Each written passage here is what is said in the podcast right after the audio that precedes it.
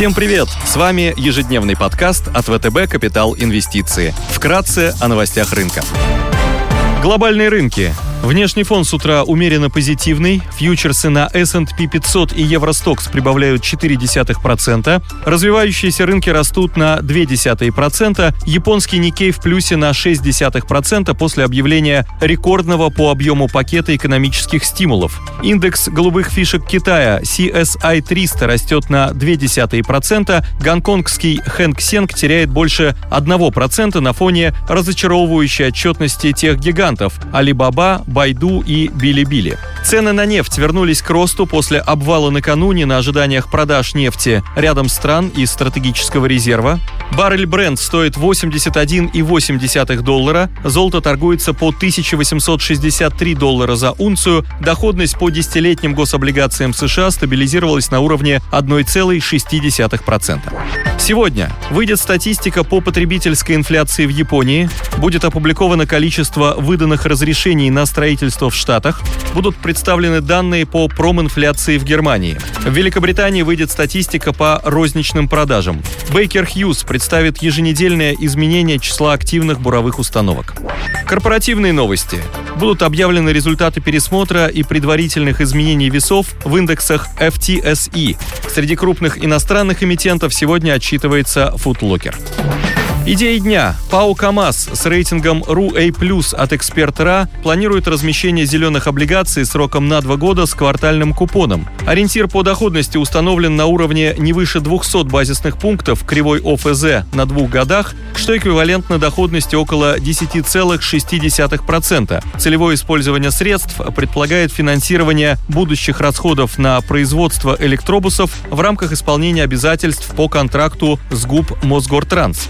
Владельцы зеленых биржевых облигаций имеют право требовать досрочного погашения в случае нарушения условий о целевом использовании денежных средств, полученных от размещения. КАМАЗ показал хорошие финансовые результаты за 6 месяцев 2021 года. Консолидированная выручка за период выросла на 40% по сравнению с прошлым годом. Главный драйвер роста финансовых показателей – увеличение продаж грузовых автомобилей на 45%. На фоне впечатляющих результатов коэффициент чистый долг на EBITDA сократился с 5x на конец 2020 года до уровня ниже 4x по итогам первого полугодия. Ждем сильных результатов во втором полугодии 2021 года на фоне восстановления экономики, что позволит компании и дальше снижать долговые метрики. Компания является ключевым игроком на рынке грузовых автомобилей России и стратегически важна для государства с точки зрения обеспечения транспортной безопасности.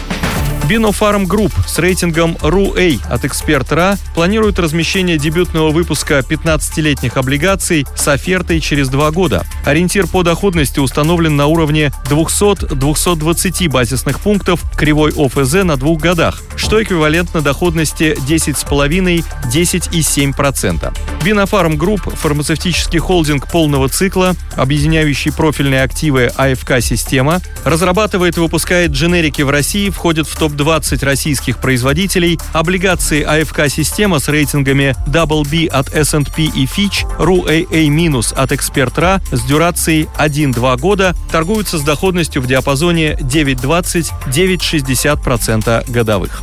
Короткие облигации Сигежи, которые также входят в портфель активов АФК-системы с дюрацией приблизительно 1 и 2 года, торгуются с доходностью около 9,4% годовых. Недавнее размещение новых облигаций Сигежи с офертой через 3 года прошло с доходностью 10,9% годовых и с придом к ОФЗ около 180 базисных пунктов. Бинофарм имеет более 450 регистрационных удостоверений на лекарственные препараты, 5 производителей производственных площадок, 7 научных и исследовательских центров. Ключевыми производственными активами группы являются ПАО «Синтез», который занимается производством антибиотиков, мягких лекарственных форм, а также изделий медицинского назначения, и АО «Алиум», который занимается производством твердых лекарственных форм и биотехнологических продуктов, в том числе вакцины «Спутник Ви». У Бинофарм хороший уровень долговой нагрузки, текущий коэффициент чистый долг на EBITDA находится на уровне 1,15x,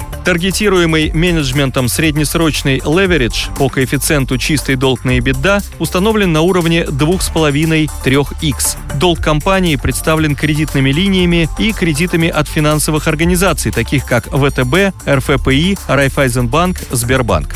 Эксперт РА позитивно оценивает ликвидность компании и способность рефинансирования долговых обязательств.